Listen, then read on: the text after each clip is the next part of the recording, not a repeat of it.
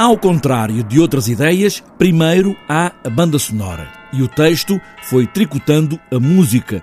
Num lugar onde tudo pode afinal acontecer, escreveu Ricardo Neves Neves para este espetáculo, começando pelo título Banda Sonora. Nós chegamos ao título Banda Sonora precisamente por sabermos que a única coisa que tínhamos a certeza que iria existir era uma banda sonora. Ainda não sabíamos que assunto, que texto, que contexto é que teríamos mas sabíamos de certeza absoluta que iríamos ter música e a música do, do Filipe.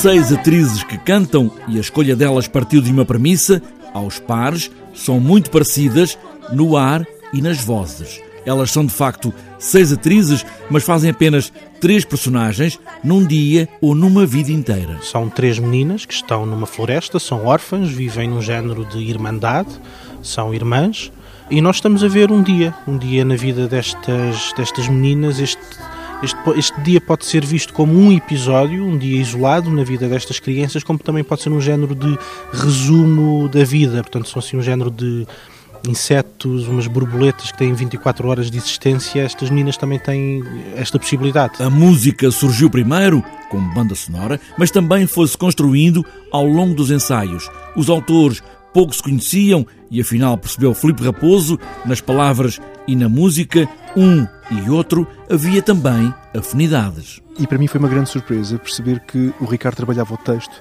numa perspectiva muito parecida àquela como eu trabalho a música, ou seja, existe uma melodia sempre presente uh, e uma consciência rítmica ou melódica desse mesmo texto.